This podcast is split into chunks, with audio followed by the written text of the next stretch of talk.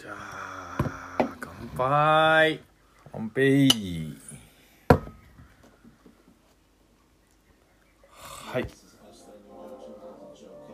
ひじりすけ男子ラジオ始まりました。始まりましたね。はい。えなんか聞いたことない声の人が目の前にいるんですけどこいつは誰だと。多分ひじりすけ男子のラジオを聞いてくれてる人は思ってると思うんですよね。俺は聞いたことないけど。あら。聞いたことないけど出演してるって感じ？そうー来ちゃったね。今日はですねえー、三宅宏さん。に来てもらってます。いや苦いんそれ。2位です。なんなんその？にやけなんいつもにやけてるから。いや。これちょっと寒いこと言ってるんですけど、あの関西の人なんで、うん、ちょっとボケちゃうんですよね。そうです、うん。高田純なちょっと待って次だね、にやけからちょっと説明していく？そうでもちゃんと思いがあって、その三宅じゃなくてにやけっていうことにしてんな。そうそうそううん。えー、っとね話せばえー、僕はもともとうん。えー関西は兵庫県西宮でうん。消防を10年やってました、うん。うん。うん。うん。うん。でそこから、うん。えー、おととしうん。おととしの年末うん。に消防を10年やった消防を辞めて、その時にうん。いろいろ断捨離しようと思ってうん。名前もうん。三宅の3から1引いてうん。三宅にしましたおー出演ありがとう。ありがとうございます。そうなんすね。そうなんそういうことなんすか。うん、で、今日は、あのーお届けしているのは山梨県の福山家からお届けしてまして、えっと、前には、こう、旬の野菜、えーナムルの、えこれ何のナムルやった？これ。わらびは。わらびのナムルと、らっきょうと、乾き物と、を古民家からお届けしてるっていう感じですね。そうですね、で今日ちょっと BGM がいつもと違う雰囲気なんですけどこうナチュラルな感じからこう R&B っていうのかな？うん。セレクション、うん。セレクション。まあ新宅ひろしって呼んでんねんけどひろしひろしの好きな感じで。そうです。僕の大好きな。で DJ やってんねんなだって。DJ でまあ、あれですけどね、うん。クラブでは回してないけど、うん。ちょちょろっと山梨に来てから、うん。あのーいろいろあのー回させてくれるところでは回させてもらって、みたいな感じで。結構活動してるよな DJ としても。そうやね、もうアポなしで行ってあそやっちゃったりとか。うへえそうですね、うん。まあなんなんだかんだ人が集まるところにはやっぱり音楽うん。やっぱある方がうん。それは盛り上がるでしょう、うん。みたいなところで。だからなんかまあ僕はあの、モバイルハウス DJ というか、ええマジ？まあ、流しの曲流しみたいな。流しの曲流し。うんうんうんうん。そういう、まあ、ある種まあ風の人うん。って、まあ、自分結構自他ともにうん。言われるんですけうど、ーん。それでそういうやっぱ旅好きだし、うん。そこになんかこう音楽があればねうん。近づくのも早いというかなんというか。なるほどね。うん。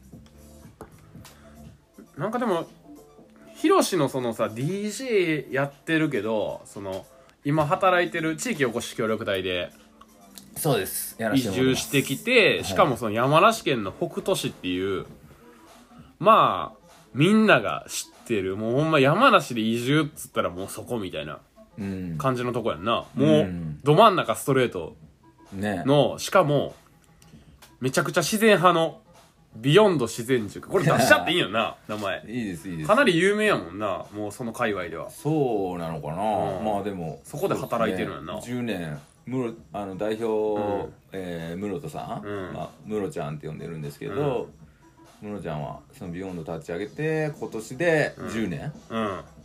そうそうそう。なんかね10年10年で僕も消防やってたの10年。ほんまやなほんまやな。つながるなぁとうんうん思ってうん。かなり自然派やもんな家作ったりしてるもんなだって。もうなんかそう手作りのうん。アースバックハウスとはまた違うのあれアースバックじゃない。うーうん。ん基礎構造とかは、うん。まああの昔ながらの土壁で、うん。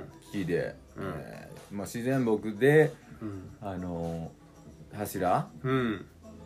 立てて、梁とかもまあ自然木を使ったりとかして、うんうんそういうちっちゃな家、まあ、うん小人の家ってなんかみんな呼んでるんだけど、そういう家がまあいまだに完成してないんですけどね。あそうなんや。まあサグラダ・ファミリア的みたいな。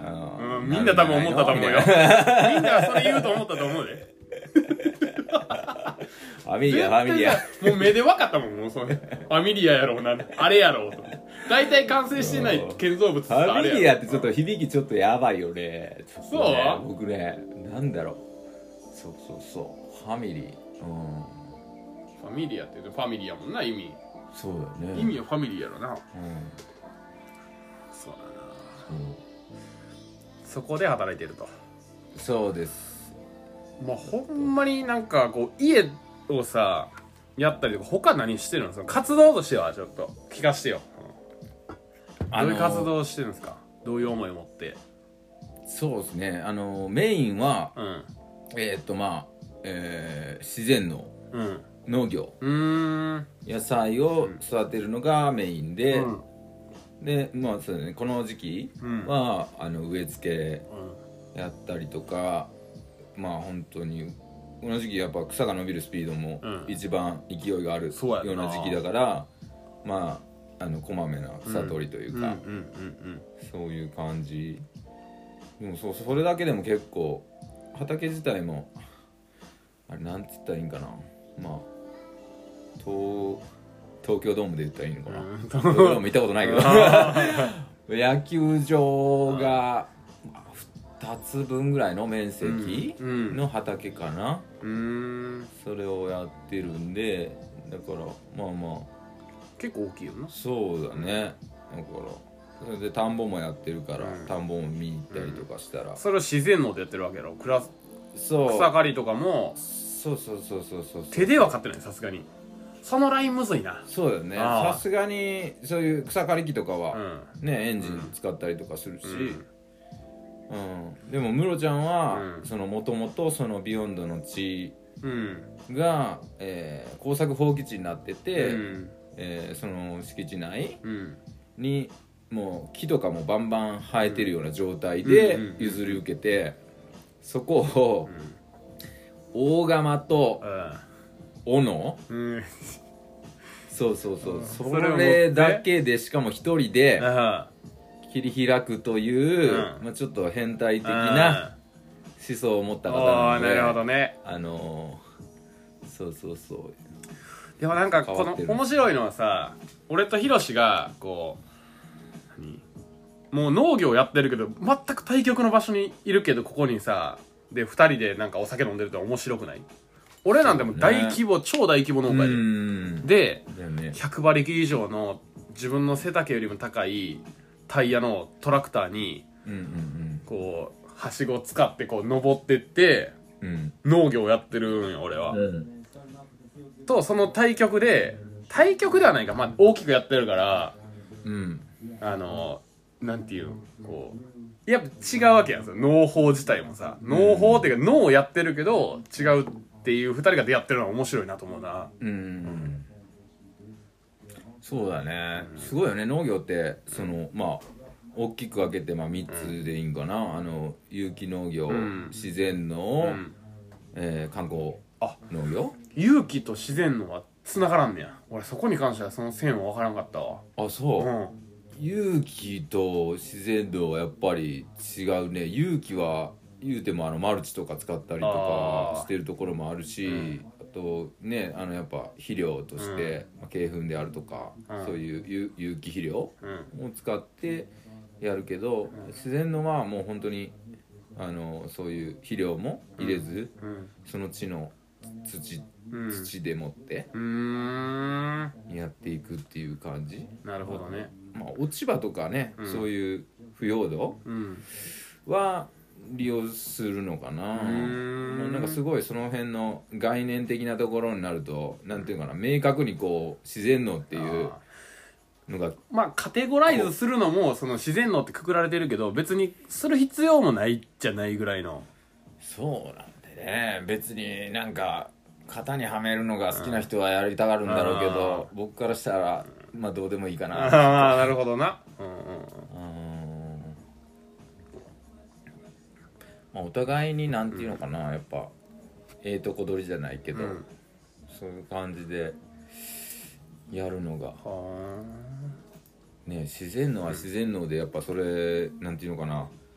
人のち力というか、まあ、自然の力もそうだけど、あうん結構人がこう手をかけないといけない、うん。草取りにしてもそうだし、うん。そのやっぱり人のその力っていうのを。はいらっきょう食べます。どうぞ。どうですか皆さん。ASMR 的な。らっきょううまい。やっぱねこう暑い。この夏に酸味が染み渡る。そんなに暑くないけどね今日。暑ない。割と涼しいよ、標高もまあここちょっと高めやし。そうだよね。ん。そんな暑く土ない。間だしね。うん、涼しいね。いやなんかそうなんかそうだしねとか言ってる。んだけどよそ行きかな。やめようや。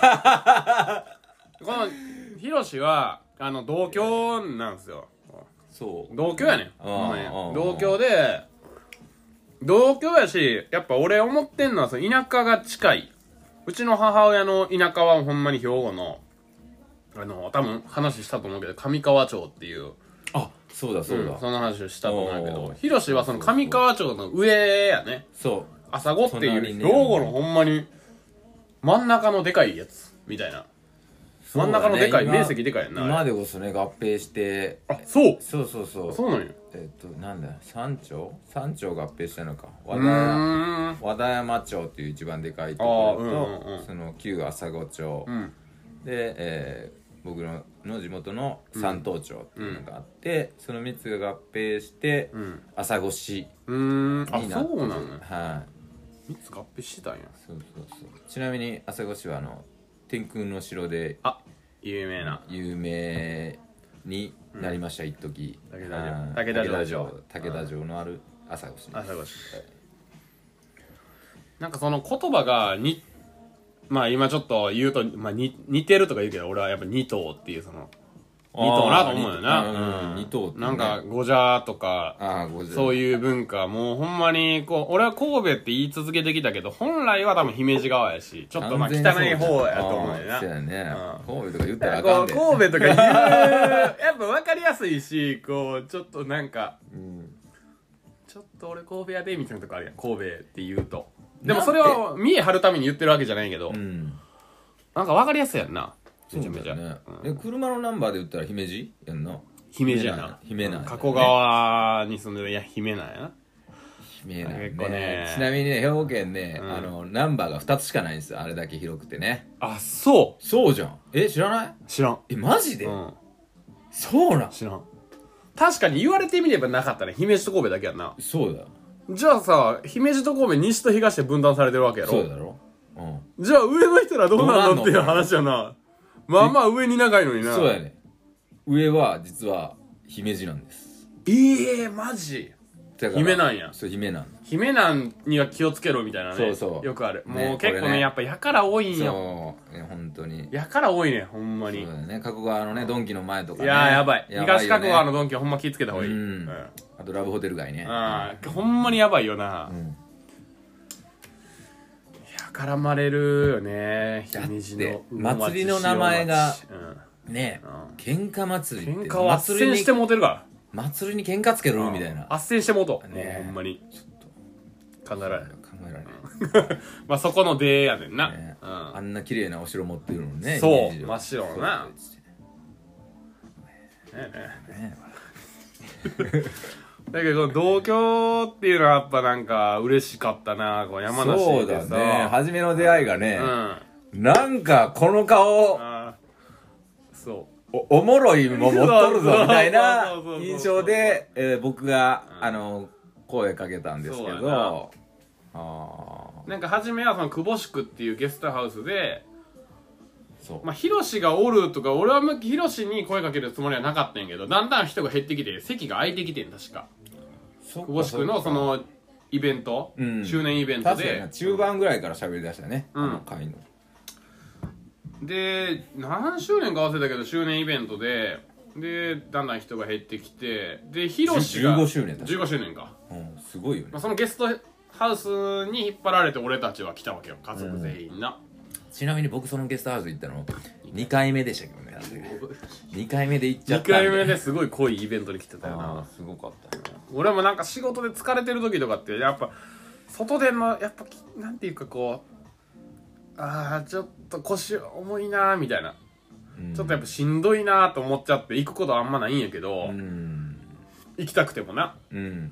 けどその時はたまたま行こうと思ってああ仕事帰りだったの？いやあの日は仕事帰りじゃなかったかな。どっちだったかうな。うん。ん。次の日休みやったから仕事帰りやったうん。そんな感じで。おで行こうと思って行ってまあいろんな人と出会ってまあ懐かしい人とかにも会ったりして。う、ん。でその久保宿ってところで俺たちもなんか育ったというかほんまに原点的なところでほうほうほなんか家紹介してもらったりとかなうおおちょっと今アクシデントがありましたそはい。猫同士の争いがあの田舎ではよくあるえー、ノラが来てた入ってきちゃうねんな家の中にな。そうなんだ、うあそっかそっか。キャットボール、えキャットキャットなんだっキャットけあれ。キャットキャ玄関ットキャッそうキャット玄関。玄関があるキャッツ玄関。そうなの？そんな名前だ。いや。そこでこうなんか何？こう空いてる座布団に俺が行ってんよな確か。行った時にほんでそしてトイレから帰ってきたからタバコを吸ってって帰ってきたか忘れたけど横に座ったのはヒロシだったよまず。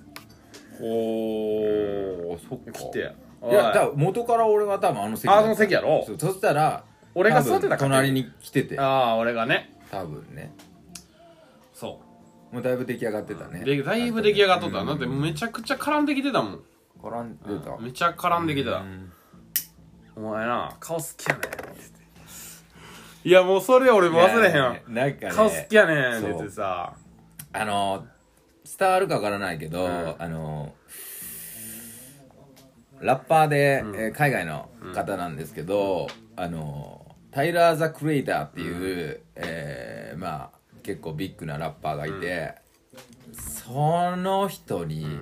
たけるくんがめちゃくちゃ似てるなと思って。黒人やで。そう。唇分厚くて顔細い黒い人っていう、うん。ちょっと顔長いよね、なんか、うん、それだけの理由で。そうそうちょ似てるやん。それだけあったら十分。顔すってやって言われたら初めてやったからさ。なんか神戸から来てんねやろ？みたいに言われて。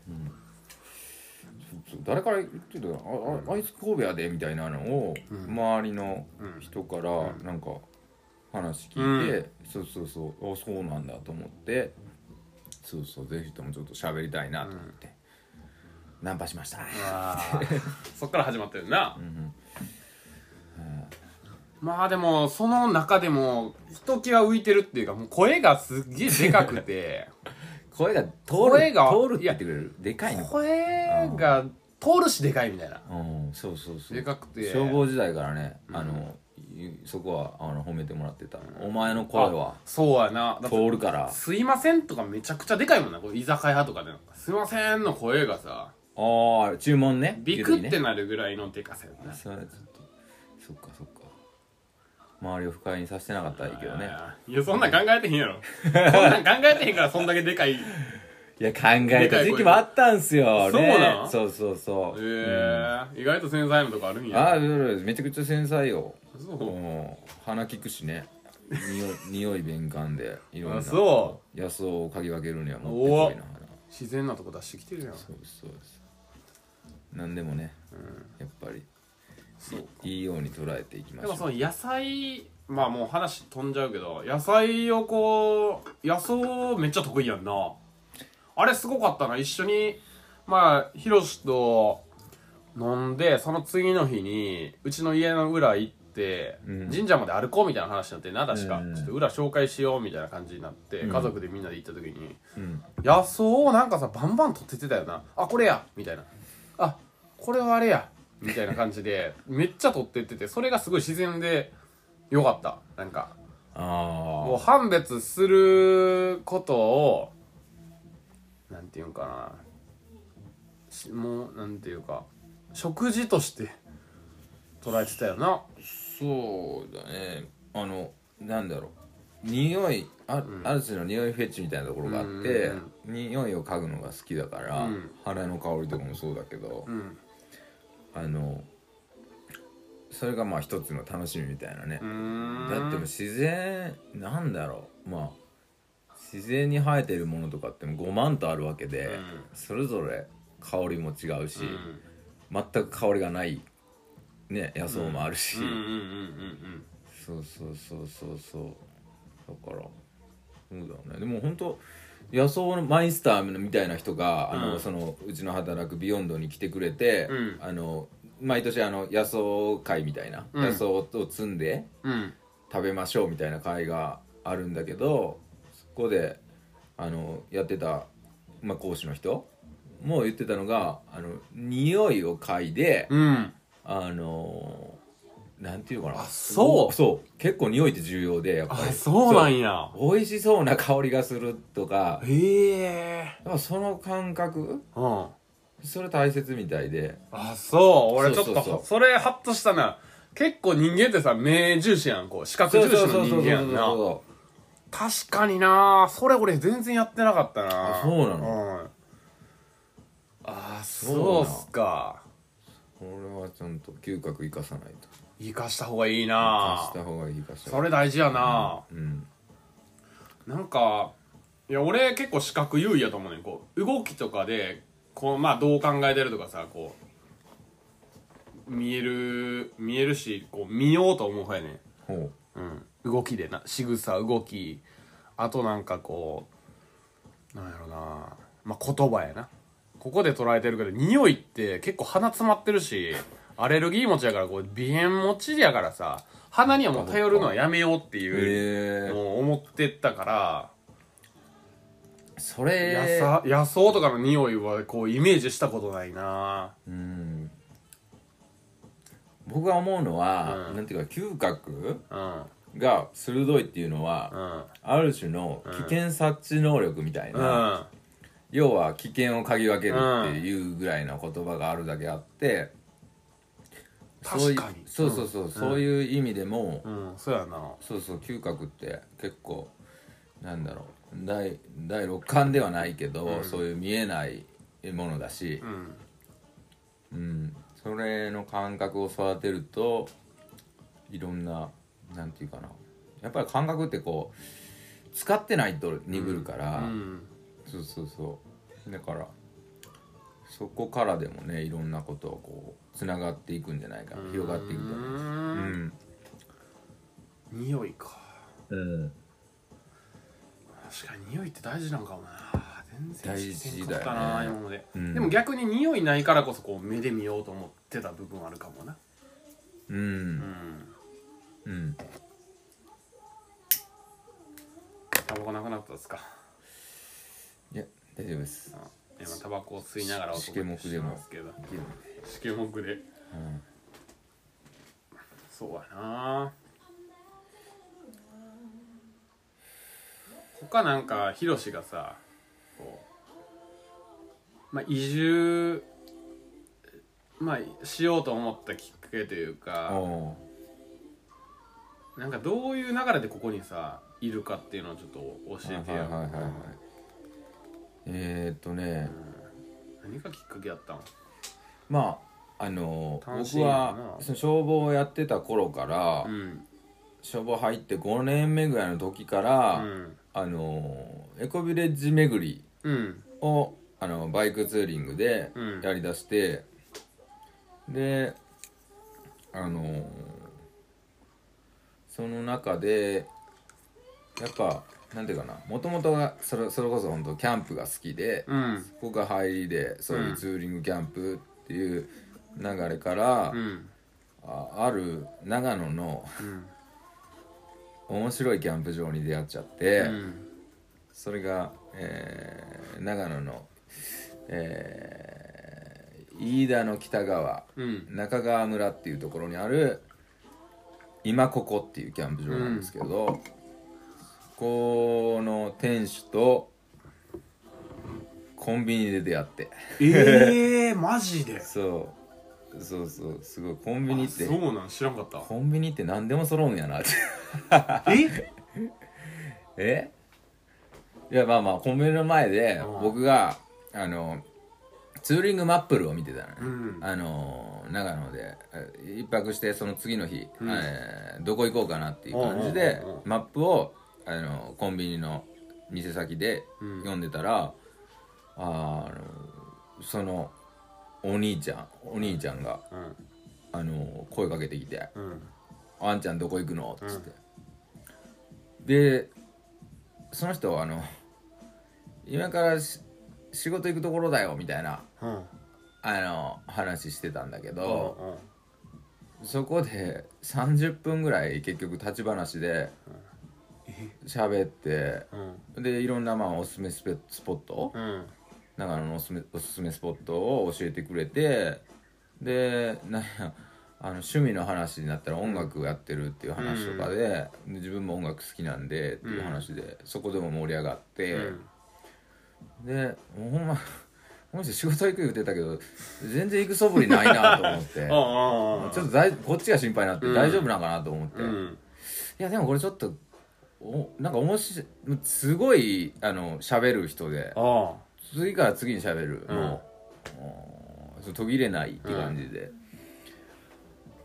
ほいでちょっとなんか仕事全然行かへんしちょっとふっかけたれって思って逆に、あお兄さんそんだけいろいろ知ってるんやったら、ん。今日案内してくださいよってそこで。ええその場所。言った。そおおうふっかけて、うんそしたらその彼もあの僕もバイクだったんだけどその彼もバイクでうん。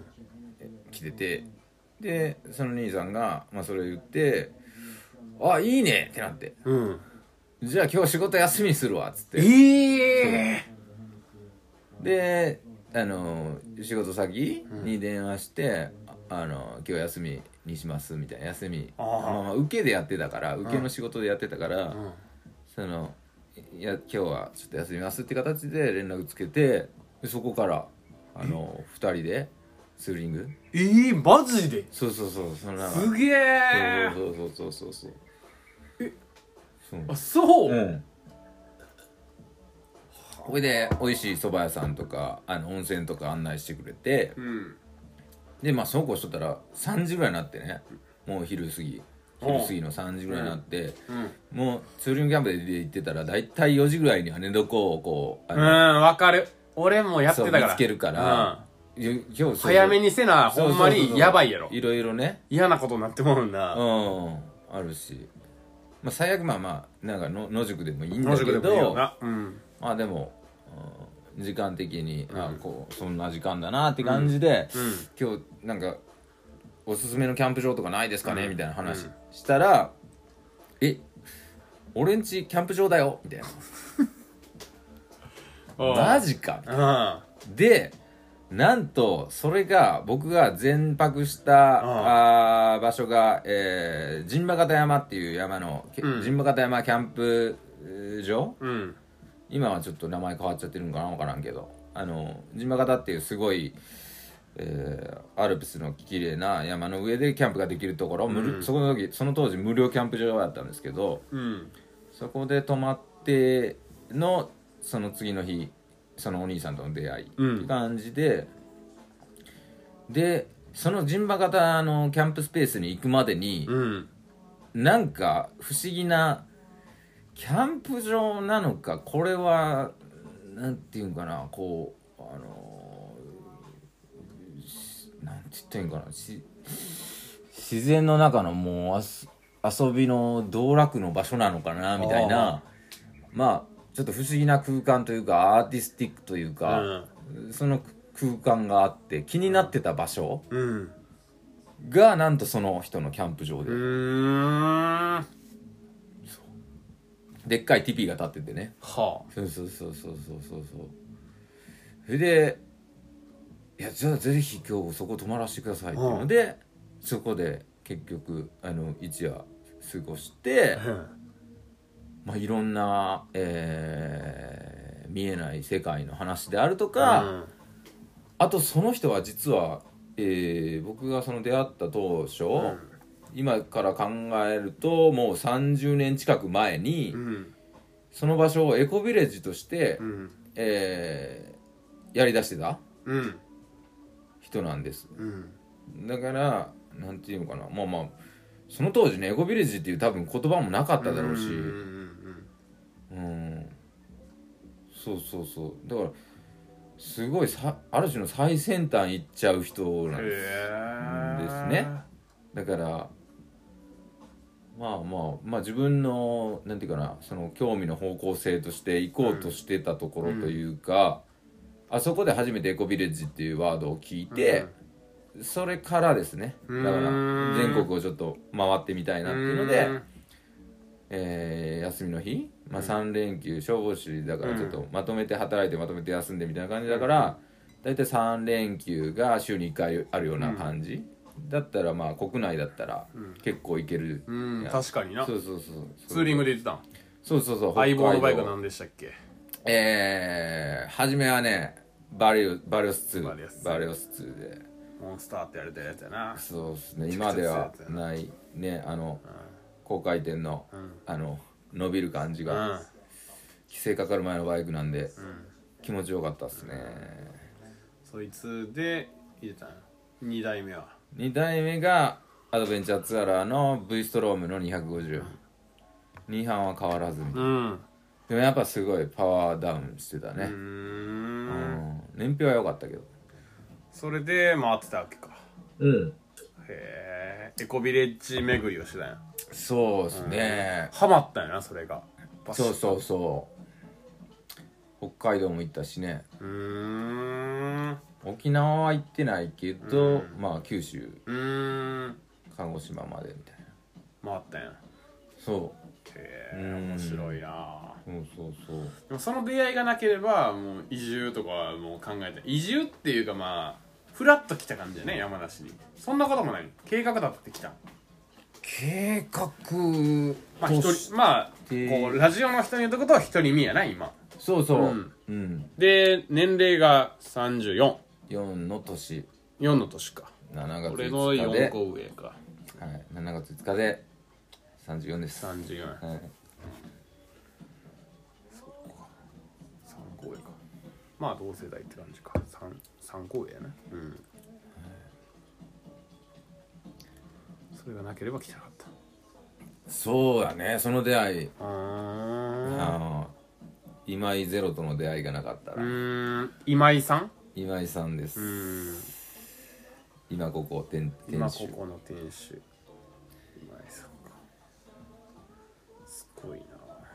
でそっからけ、まあ、全国旅をしてうん。いろんなとこに行きまして、そうだね。うん、エコビレッジ巡りをしたわけや。そうそうそう。それであれだねやっぱ長野県まあ関西うんうんどうもどうも関西地方から行くと、えーっとまあ、岐阜県あたりからうん。すごいやっぱ植生が変わるおう変わるじゃんか。うん変わる。うん、でそのやっぱり長野みたいなあの広大なうん。ダイナミックな自然が、うん。やっぱ関西にはねあんまりないから。ないよな。そう。もちろんのこと山も低いしね。そう。それこそあのー先に言っとくと朝来市って結構山深いな、うん。山深いところで育ったんよな、だてって田舎で育ってんねんもんな。田舎で育って都会に出てそっからまた田舎に戻る戻るっていうかそうだね。まあでも田舎の種類が違うんか。うん。だから魅了されたんかな。そうだね全然違う。まあ人の雰囲気もね違うし。うん。僕のその生まれた朝来市は一応山陰地方の方に生まれるから、やっぱり山に影っていうか、あの書くだけあって、ちょっとねなんていうかな。陰な気が強いというか、うん。うん。そうそうそうそうそう。だからまあなんかこうちょっと閉鎖的というか、うんそういう雰囲気は、うん。まあまあ小さい頃はねもうそれが当たり前だうんから、うんうんああ普通普通というかまあまあそういうもんだろうみたいな。で思ってたけど、大学からその、えー神戸に出て、うん。山陽のあの地を、うん。華やかなね。そうそううん。感じてすごい自分としてすごいねあのそっちの人たちにた助けられたというかまあそっちのノリが好きだったんだよね多分ね、だからああそうだね。その頃からそうだね。今もそうだけどまあ地元よりかそういう山陽地方とか、うん。そっちの雰囲気の方があ自分は肌に合うって感じそうそうそうそう好きだなって感じで。うん。そっから田舎に移住するわけですか。そう。で、その長野長野の雰囲気にすごい魅了されて、うん。で、まあ、山梨県ってうん。ちょっとね、あの関西地方からしたら長野まではまあなんとか長野でも結構もう遠いっていう人もいるけど、長野まではまあ中央道でもってこう、えー行ける、うん。すまあ、割とスッとうん。直線的に行ける。ただ山梨ってなると中央道をさらに諏訪を回ってぐるっとこう、そうやねこう。回り込まないといけない、うん。うん。ってなると結構ねそこからねまだねにそれこそ2時間ぐらい走るんかな、そうやな。そう。なるとちょっとねなんていうのかな。あーなかなかそう行く機会がね山梨はね逆になかった、うーん。そうそうそうそうそう。だって今の話聞いてたら順当に行けば長野に移住してるよな。ね。不思議ですよねそれは。そうだよねひろしさん不思議ですけどそれ。そこがね、ビヨンド自然塾なんいですよ。やーちょっとこの話後半で聞かせてほしいですね。後半行きましょう後半行きましょうか。じゃああのこの非自立系男子ラジオではあの掛け声やってましてはいはいはい。あのせーのの後に非自非立系な男子あじゃなくてああー失礼非自立系男子ラジオって言うんですけど今日は非ロシ系でいきますかいや言いたいんやろそれ。すごいすごい言っててて。言いたいの？すごいなんかブーイングが来そう。ちょっとそれでいこう。非ロシ系男子ラジオっていういいのそのうん。ジャックしちゃって。ちょっと滑ってる感あるけど、じゃあえいっちゃうかー、これで。これいいですか？じゃあいきますね。せーの。非ロシ系男子ラジオ。いや、言ってるやん、ラジオって。だからまあ、藤岡弘みたいにナイフでもあげようかな。収録中にワイン飲んでるやつおるやろ。ええやろ金もらってへんねんか。ら K さんがダウンパンツで、俺がレインウェアのパンツを2人ともノーパンで履いて、後にも先にもね船サンダルパクられたやつ嬉しくもらった いいなやえ、それ、どっからのもんの？えー、っとなっからのもんねやろ。非自立系男子ラジオシーズン3はい、じゃあ後半も行きますか。はいはい、行きましょう。まあ、前半の続きで、それなぜ長野じゃなくて山梨に移住したかっていうはいはいはい話なんやけど、そうですねなんかそれも出会いがあって移住したわけ、その山梨にしようって思ったわけ。それもね実はねそのゼロちゃんが関わってるんですけど今井ゼロ、うん。先ほど出た。ええ、ゼロっていうのは本名なの？あゼロちゃんもそれはサニワからもらった名前ってあいう、そうなんや。あへえ。和尚のねへー。サニワさんからもらった名前らしいですそうなんや。はあ。そうそうそう。まあ自分がえーっとその消防入って5年目からエコビレッジ巡りをしてきて、うん。でその中でうん。あーまあ自分はこう回ってはいるけど、うんあのやっぱりそこでこう実際に生活している人たち、とやっぱり自分的になんか自分の場合はあーそこがまあお客さんというかああ、まあ。なるほどな。あはいはいはい。中の人じゃなくて外の人やったんや。まあまあそれでもあるしうん。やっぱこう実体験的な、うん。うんやっぱり生活してみる実際にそこに根付いて生活するっていうのとうんうんうんうんうんそのすごいわか23日る。行ってそれを体験する。っていうだけだとやっぱりその先が分からんなみたいな。うんか形になって、うん。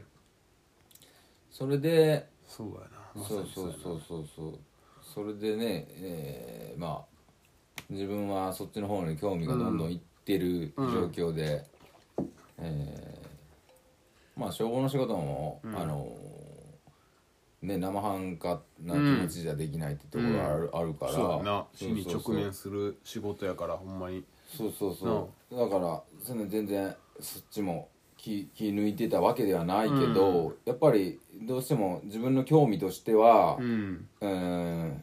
やっぱりそういう自然の中で暮らすというか、うん。循環型の暮らしっていう方向に、うん。どんどんこう、うん。興味というかエネルギーがねうん。持っていきたいなみたいなところが出てきて、それでまあ本当にね10年目の時、うん。で自分がその職場のあの、立場としても、うん。こう承認承認、まあ、しちゃったというか、うん。そう。うん。そう。で上の立場になって、えー指揮者的な立場になったのね。うん。ってなるとああ余計にねその仕事に対するこううん そう生半可じゃいけないなみたいなのがすごい出てきて、うん。で自分はそのエコビレッジとかそういう巡りの方に、えーその良さを知ってて、うん。お前はその世界に踏み込まんのかみたいな、うん。自分の中のその葛藤がすごい強くなっちゃって、うんでそう辞める2ヶ月前かな。10月ぐらいから、ん。もうその葛藤でね眠れなくなったんですよ。ああそうなんや。そうそうそうそうそう。そうどっち行くんだみたいな。そうお前はどっちどっちを選ぶんだ本当にやりたいいことは何なんだそうそううそうそう。それがねすごい来て、うん。でそう寝れなかったらねだって消防の仕事24時間勤務なんで。ああもういや2日丸2きついな日全く寝れないような状態になっちゃって。マジそんなことあったんや。そうそうそうそう。それがいや23日続いてもう4日間ぐらいとか寝てないみたいな。いやでもうその状態で働くのって危ないし。危ないな。そう実際なんだろう。そうそうそうそうそう。4日寝てないとか幻覚見るレベルやろだって。そうだね。なんか体がねあの変にこう熱がこもって熱くなったりとかあとちょっと痒くなったりとかああとね目がバキバキになったりとか しばし。ああるやろなそれあるやろな。そうそうそう、そんな感じでなっちゃって、そうそうそう。それで職場の一番あの上司の人からも「あのお前なんか最近元気ないな」みたいな話をもらった時にもう自分としてもこう、えーやめやめるってことをほぼ決めてたんだろうねその時にね、だからその言われた時に実は、えー仕事をうん辞めたいと思ってますっていうのを係のトップにうん。話をそこでもして、ええ。そうそうそうそうそう。こりゃあかんと。そう。そこからまあまあ2ヶ月ぐらいバタバタしてうん辞める段取りになってそのその2ヶ月間の間に、うん。そのさっき言ったゼロちゃんが、えー、Facebook で、あのこういううん。地域おこし協力隊の募集やってるよって言って教えてくれたのがビヨンド。あそうなんや。そう。へえでこれお前があのー何？休みの日にやっていることというかプライベートで動いていること。あこれがあのー仕事になるよっつって、へえ。そうそうそうそう。それでもうタイミング的に完全にドンピシャ、うーん。まずはねそう。もうその自分のもう体にも出てて。ででそういう方向性として、まあ、うん。そういう話がボンときて、あもうこれはもうやるしかない。踏み出すしかないなみたいな、そう。で自分の場合はね、あのー結婚もしてないし、うん。うんそのフリーな身？うん。だからでそこはもう自分の、うん。ある種まあ自分の判断だけで動けるというか。う、ん。だからはそこからは早かったね。うん。ん。だってすぐ来たわけやもんな。ほんまにだってその2ヶ月でいろいろ話が進んで。そうそうそうそうそうそうそうそう。そう。あそれで紹介してもらってい来たってことかそうだよね。ゼロちゃん自体はビヨンドには一回もあのその当時来たことはなかった行ったことなかったんだけど、あのビヨンドのあの名物というかあのコードウッドハウスっていう、うん。丸太をこうレンガみたいにこう、うん。土の土壁に丸太を埋め込んでいく、うんそういう、えー建築でやっている建物があってそれコードウッドハウスっていうの？そうそうそうコードウッドっていう丸太をなんていうのかなレンガ代わりに使うみたいな。へえあうん。そそうそうそう。それがすごいなんていうかな可愛らしいというか、ううん。それがあのボンとこうサムネで上がって、うん。からのその地域おこし協力隊の募集の要項が書いてあって、うーん。そうそう。それですぐに、えーとりあえずその場所に一回行ってみたいっていうので、その辞めるまでの期間の時に、えー山梨にあ足を運んで、うん。そうそうそう。それで一回行って、うん。その後に、えー11月の後半か。うん。辞める1ヶ月前にあの地域おこし協力隊のその募集のまあ、えー採用試験じゃないけど、まあ、室室さんが、あの適性を見るみたいな。へえあすごいな2週間、うん。2週間滞在してでそこの活動をやって適性をまあ判断するみたいな。なそれに行ってそうそうそうそうそう。それからだね。だからだから辞めるあの辞めた日年末にはまだそのビヨンドの採用が正式には決まってなくて。うん。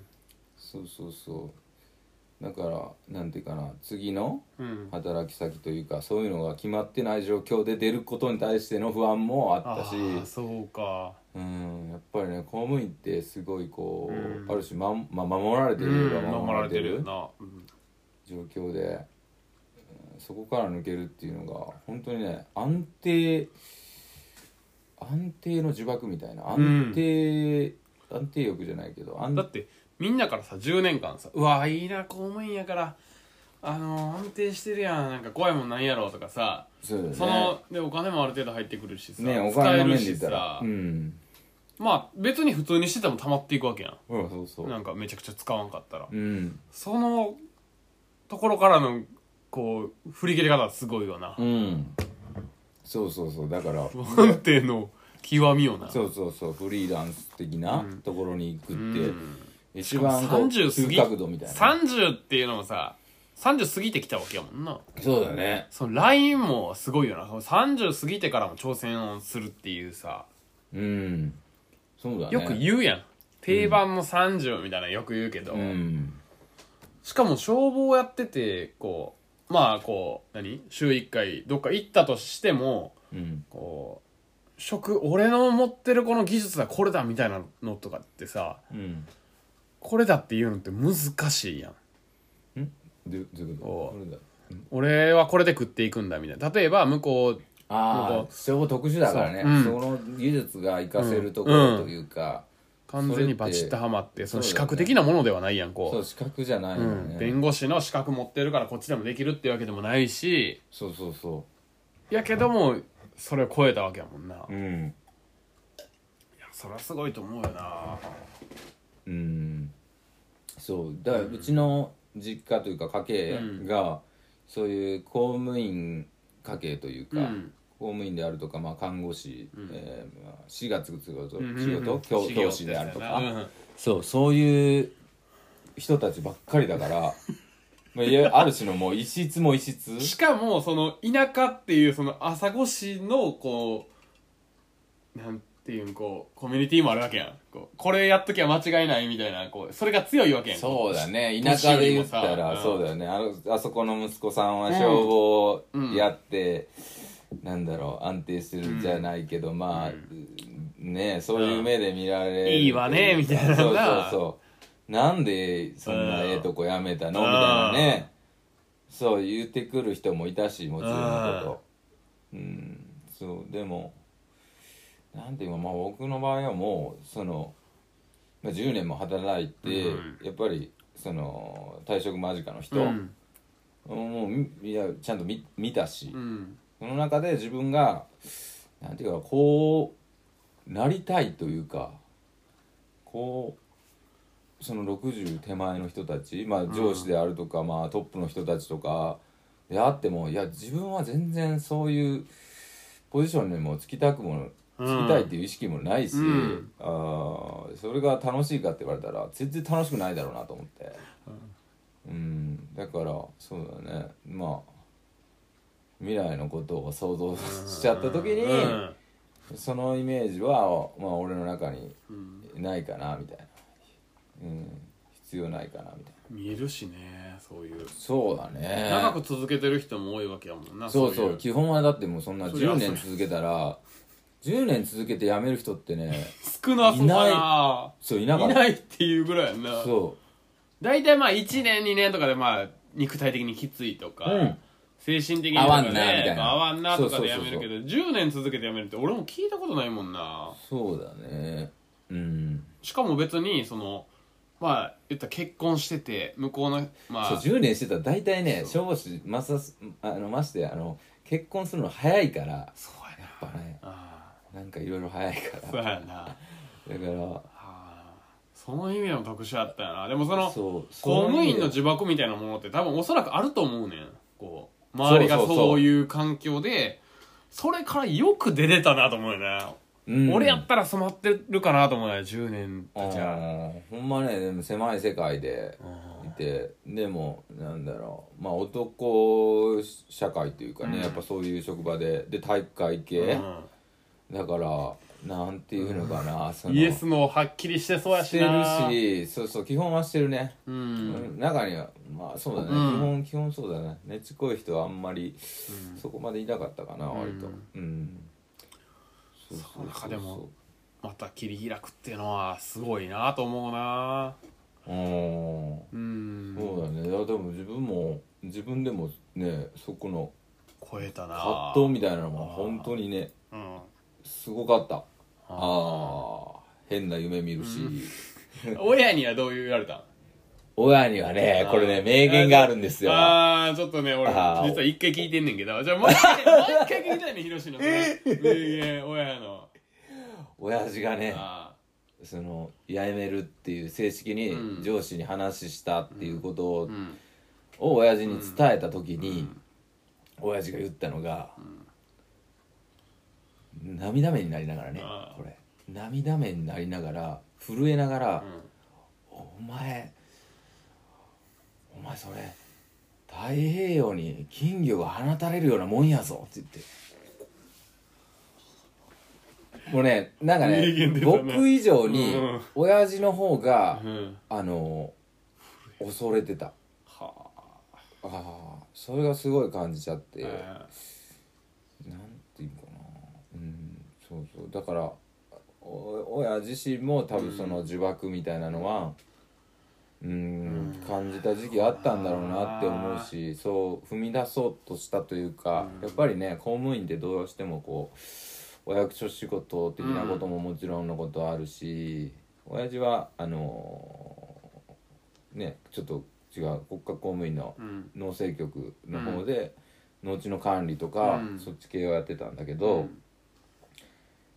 いやなんだろうね。親父自身も多分いろいろうん。もともとは農大を出て、うん。で農業の方に進むんかなみたいなう、ん。うん設定もあったりとか、うん。あと教師を目指したっていう時期もあったみたいなこと言ってたけど、でもそのラインってことやね。そうそうそう結あ局そっち。でもでも農業か。うん。そっか。それでなんていうかな今はあのーもう公務員60で定年退職して、そこから、えーじじいちゃんがやってた畑、うん。であれとかあとメインはブドうん。ウブドウを直売してるんだけど、うん。あのーそのなんだ農業を今は本当メイン,、メインでやってる、引退して。へえそうそう。その中で多分親父自身もいろいろそうやって自然とね昔から触れ合ってきただろうから、うん。なんか好きではあるんやろうな。うん。本当やりたいけど。そうだよね。それを踏み出すのが、うん。うん。まあまあ親父の場合は退職してから、うん。定年退職してから、うん。第二の人生みたいなうんうんうんうん。感じだったんだろうけど、まあ、僕はそこまで全然待たれへんなというか、うん。もう完全にね体にも来たし、うん。まあ、いろんな出会いがある中で、えーそうですね。自分の可能性というか、ああ自分らしくもっと生きたいなみたいなところの方が勝ったなみたいな感じ。うん。踏み出せたわけだな。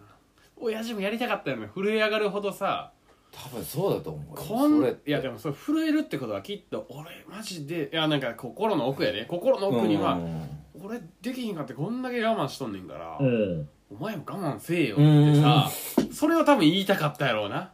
俺もそのなんかよくこんだけ頑張って、うん。お前育てたやろみたいな。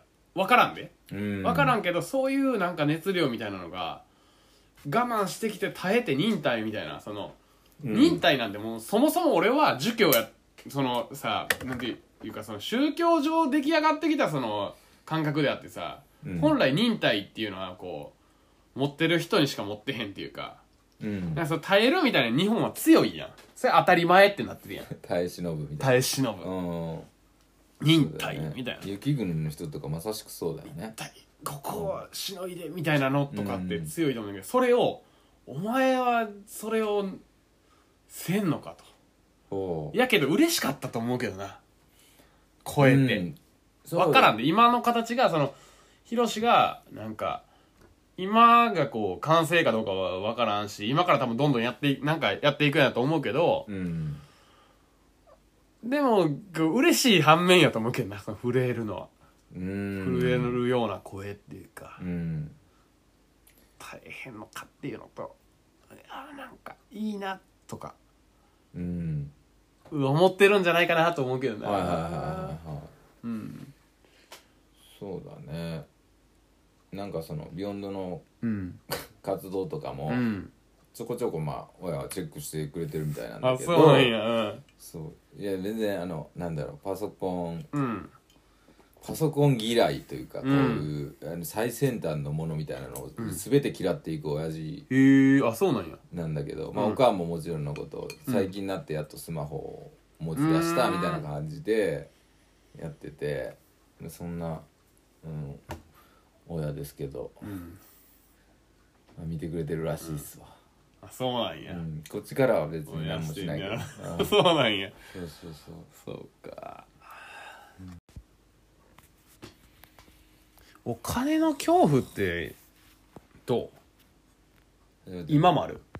今もね。うん。拭いされてはないよね。ううんん。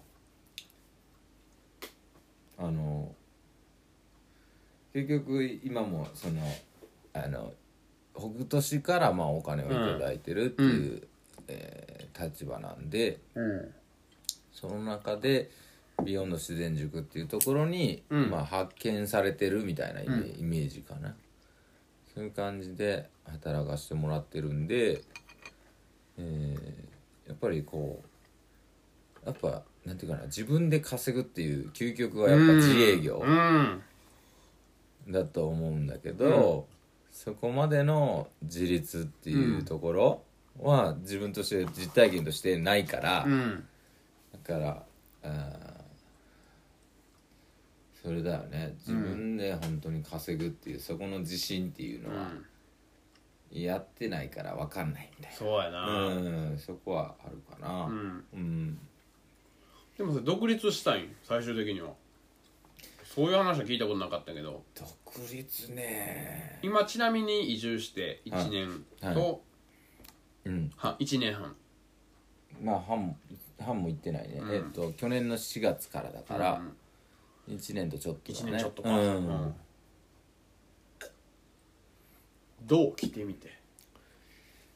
あで俺は3年終わったんやあおお、いいね。1年目はもうてんやわんやで。まあ子供も生まれるしのまあうん。むちゃくちゃ大変やったんやな。はいはいはい2年目もまあちょっと慣れてきたかな、うん。3年目になるとああまあまあある程度慣れてきたかなみたいな。はいはい。徐々にこうまあ楽になってまあ3年目で家買ったりとかしてるからさ、ここをね、うん。うん。買ったりしてるからまあちょっとこう波あったしまあふーちゃん体調崩してあったから。うんまあ波はあったけどなんとなくこう周りに助けてくれる人もできてきて、はいはいはい。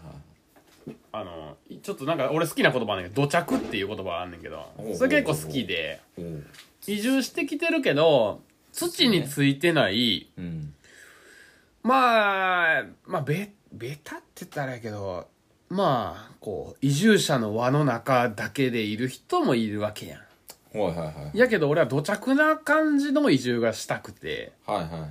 結構臭い感じっていうか、うん。泥臭い感じが好きなのよ、そうだうん。ね、この家もそうやけど顔にも出てるよね。顔にも出てるよな、ね。うん。フィリピンに到着してもうてるかもしれんけど。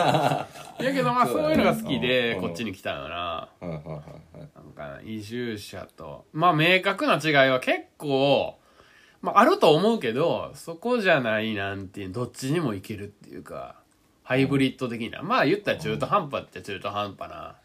そういうところを目指して今来た感じで今ここにいるあーでもなんだかんだと言って雑種が一番強いからね。まあね。犬もをなそうだし犬は場所そうやなね。うん。ハーフの人の方が、あうん。こう容姿が綺麗になるとか、いろんなやっぱそういうなんだろう文化交流というか、うん。それってまあ僕は大切だと思ってるんで、うん。まあ自分がそれが好きっていうのもあるし、うん。その中でいろいろこうね幅が広がるしね、どっちの見方もできるというか、うん、それ大事よな。ここの見方だけ。うん。うん。じゃないってそういうかだよその感ね覚はいろんなところから得てうん。入れてった方がまあなんか俺の最終的な目標としては面白い人になるっていうところが目標やから。ああもう顔は100点やね、いや、が、マジで、ありがとう。それバカにしてんの？バカにしたやろ、こいやいやリスペクトリスペクトほんま？タイラーね。タイラー大好きタイラーとクリエイターやけど、面白い人になるってのは目標やから、いろんなこう、こう、さ、それこそ今大規模な農家に入ってるわけよ。うん。やけど、小さい農家で働いてたこともあるし、うん。資本主義も知りたいし、うん。いろいろ知って、勉強して何をこう最終出すんやっていうところで、今はまあ土を肥やしてる段階の俺、俺的にはね、はいはいはいはい。山梨で。うん。でも、ヒロシ的にはこう、どういう方向に向かっていくっていうの、あんのかな？どこの方向に向かっていきたいって見えた？いやなんだろう。まあまあ自分は常に自分とまあ対話してというか、うん。自分が一番生き生きするポイントがうん。どこにあんのかっていうところをあのそこにだけ照準を合わせてるって感じかあうん。そこに行ってってんそうだね。だから自給自足みたいな、うん。こう全部自分で賄って生きるみたいな、うん。いやそれマジで大変だし、なんていうのかな、まあ、できる人もいるんだろうけど、うん。やっぱ自分はそこまで根詰めてうん。やりたいとも思わないしうん、だってね田舎暮らししててそういう、えーそういうね地域との関わりというか、結局人間と人間の関わりで持って、その中でね野菜がいっぱい取れたからって言ってくれる人もいるわけであって、うん。ねそれはありがたい話で。うん。もらってねでで自分が何なんかでこう、まあ、返すじゃないけど、うん。ちょっと自分ができることって、まあ、木切ったりとかそうだね。あとそういうちょっと高いところの作業とか、消防でもこうロープワークあるし、そういうのををなんかこう活かせたうん。なんか仕事ができればなっていうところで、うん今興味があるのはその特殊伐採？うん。そうそう高所の木を切るとか。うんそういううん。まあそうだね。開拓系が結構好きで、へえ。そうそうそうその地の様相が変わっているというか。なるほどな。はいはいはいアドベンチャー冒険。そういうのにそそそられる。そうだね。そうだね。そういう要素ありそうやんな。うん。なんか話すとこう感じるなんかあるよな。うん、冒険開拓未知。そうそうそう。うーん。だからその土地をこう開拓していくのもうん。あの大地の再生って知ってるかな、いやこれ知らんな。あ知らないか。うん。大地の再生っていう、えーっと山梨県の上野原の方で、うん。えーメインの本拠地があるんだけど、うん。そこでされてる、まあ、矢野さんっていう方が、うんあのーメインで動いて、全国的にこうその活動を広めていってる人なんだけど、その大地の再生のこう自然の、えーサイクルというかそういう自然のもう本来持ってるサイクルっていうのにこう戻していくというか、うーん。うん、まあい一応人の手をこうい里山うんがこう荒れちゃってる場所ん。のようなところ、うん。一回人が手入れた場所っていうのはやっぱりなんていうのかな。なかなかその本当にその原生林みたいな状態に戻るって言ったら、うん。いやそれ100年とかそれぐらいのスパンの話でしょってなっちゃって、結局そこに、ね、近くでね人は暮らしてるから、やっぱ暮らしていく以上やっぱそこを整備していかないといけない。うん。結局、えーっと人の力も必要みたいな、まあ、そこをこう自然のサイクルに最終的には戻していくんだけどそれまでのこう手助けをしていくような土地づくり場づくり、をされててそのうん活動というか、うん。そこが整備されそこ大臣の再生でもって整備された場所うん。に行った時に自分がすごい気持ちいいなと思って。ああなるほどなそうそうあそう。気持ちよかったそうそう原生林の中に、えー入ったこともあるんだけど、うん。あーそれは京都の、えー宮山町かやぶきで有名な宮山町の、えー足湯の森っていう、うん。あー場所があってそこの原生林の中をちょっとツアーで歩かしてもらってその時の気持ちよさ空気の感じとか、うん。植生もそうだしすごい、えーまあ本当にそこにいるだけでなんかいろんなものがこう癒されるみたいな。のを感じてでその感覚にある種ちょっと近いなと思って大地の再生で整備されたところ。だからそういう、えー手をかけないといけない段階にある場所。うん。まあまあまあある種手ちょっと手をかけて、うん。でも最終的にはこう自立していく森に戻していくみたいな。里山に戻していくみたいな、そういう活動がうん。に携われたらなと、今ちょっとそっちの方の興味があります。なるほど、うん。でもなんかこう前半前半っていうかまあお金の恐怖っていう話からこう話来たんやけど、うんお金の恐怖とその大地の再生って全然つながらんくない？そこはどうなん？そのむずない？そのお金マネタイズするのってさ、俺それが一番さやっぱつながればいいなと思ってんねんけどさ今のこの資本主義の中で、うん。こう大地の再生をやることによってうんお金がそこ稼げる。かにお金が稼げる。稼がんかがんでもいいと思うけどうん。こう生きるだけのうん。ものとかできんのかな？最低限のねうん。収入ベースというか。最低限ってそのそのそれもむずいと思う。それあるしね。そう。そうそうそう。どこまでそのコストを下げれるかっていうのもあるよ。そうだよね、それも含めて本当にね自分の、なんだろうやりくり、うん。戦わなあかんよな。うんまあ戦うっていう意識ではないけど全然、可愛い子が。あ猫うちの猫ですね。めでてるよな今、そうやね。そこはむずいなと思うよな。俺もそれ一緒にさクリアしたいけどさ。うん。なんかほんまに思ってることやるとこう数字にはならなさそうな感じがしちゃって。そうだね。うん。まあなんかね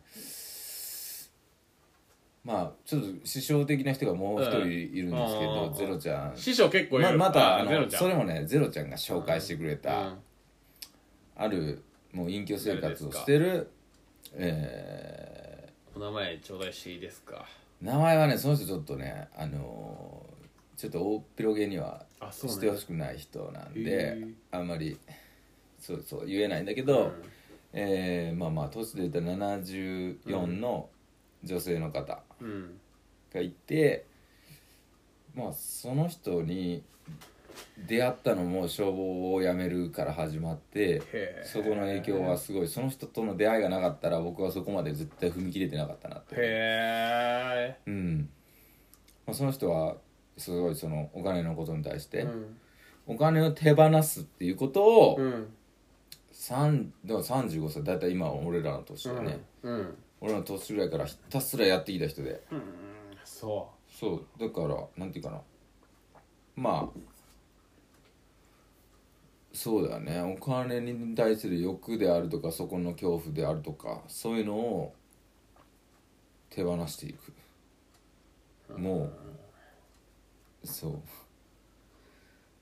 あの小さいことで言ったらもう本当になんていうかなこういうまあまあ会食ううん。があればあの率先して、まあ、自分が払いに行くみたいうーん。なでなんだろう。あのお金に困ってる人がいたらあの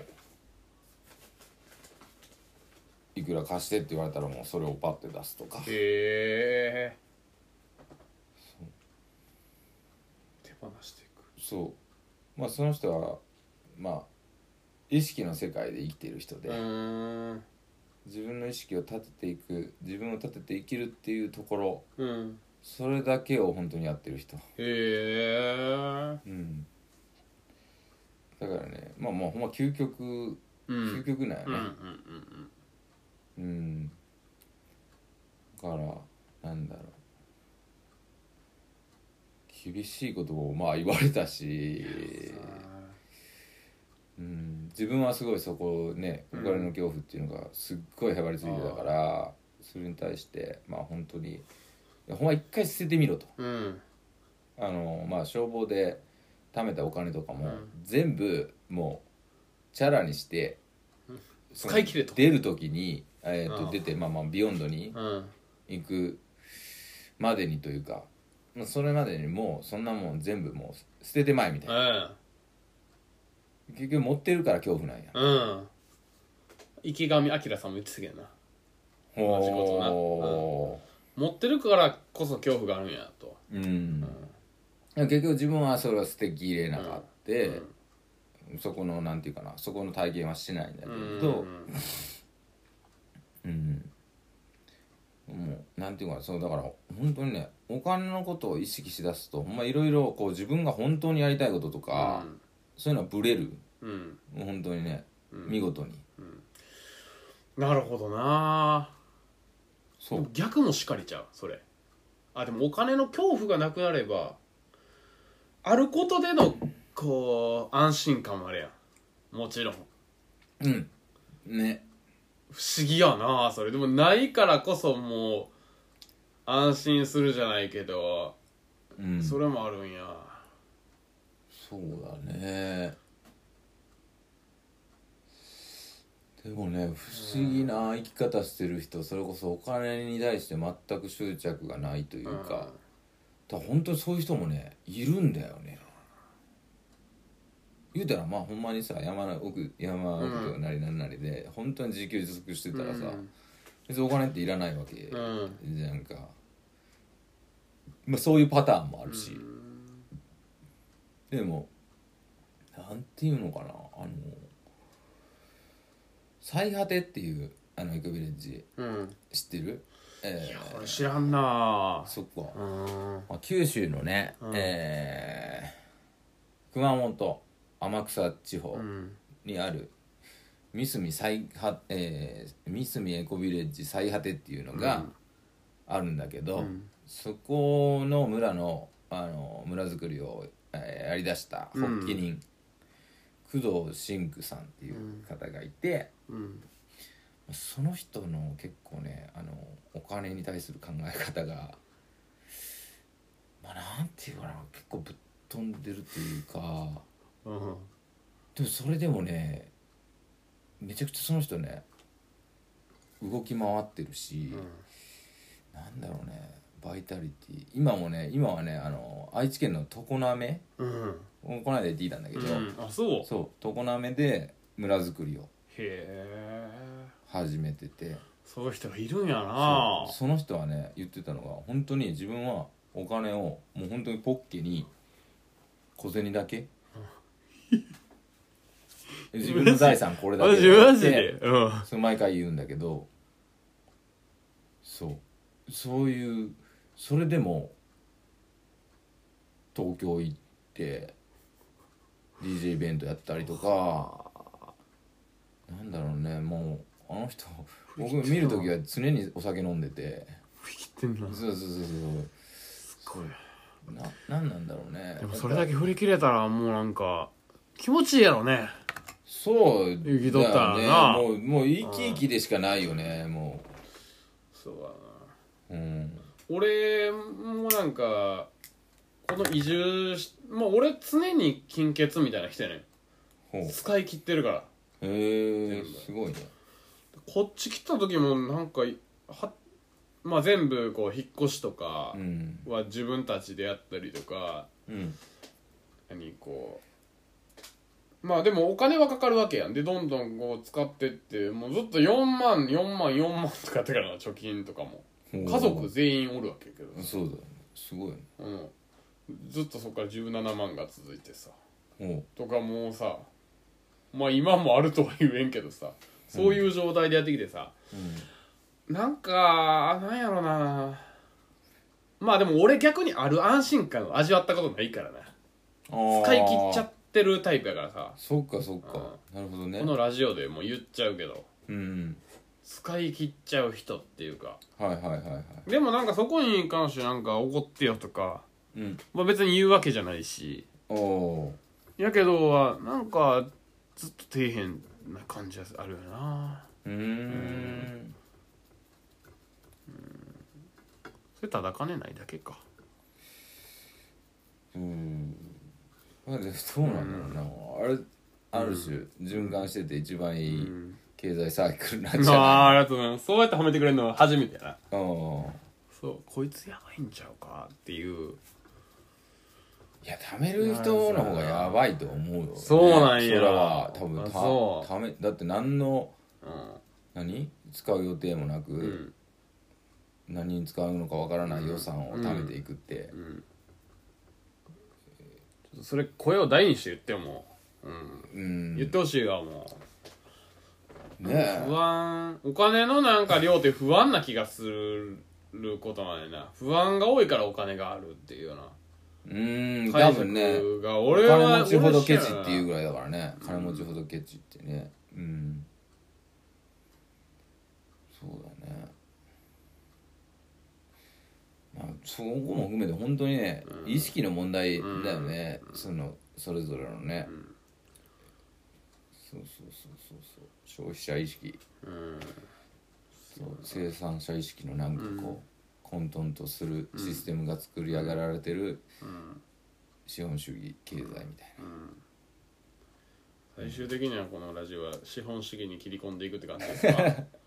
怖いで。戦う相手ちょっと戦うのでかすぎるわ。ちょっとまあ怖い怖資本い。主義全然そんな俺本でも読んだことないけどそんな本資本主義万歳やと思ってるからほんまにうーうん。んとうほんま。まあ冗談やけどな。うんうん。まあでもその資本主義の OS みたいなの搭載されてもうてるからなもうすでに、そうだね。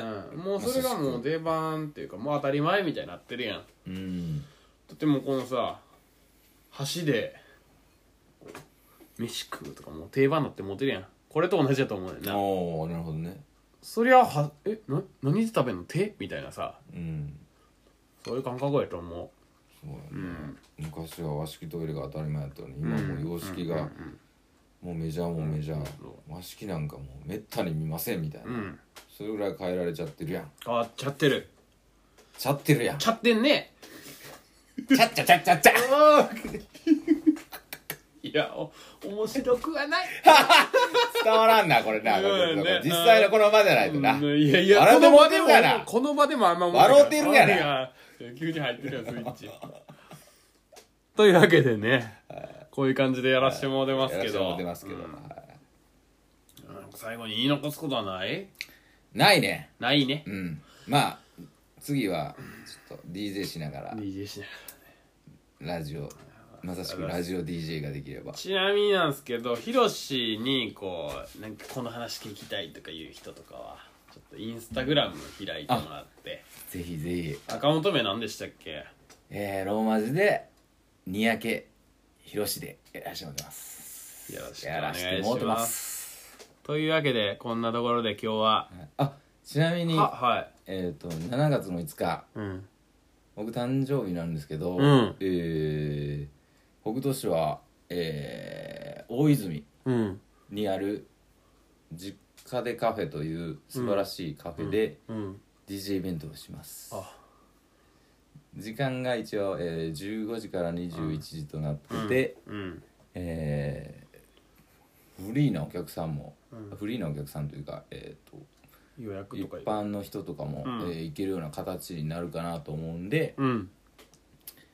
もしよければ遊びに来てください、うん。ありがとうございます。番宣までしちゃいました。ああいいっすねというわけでえっ、とビヨンド自然塾から。から来まし来たました。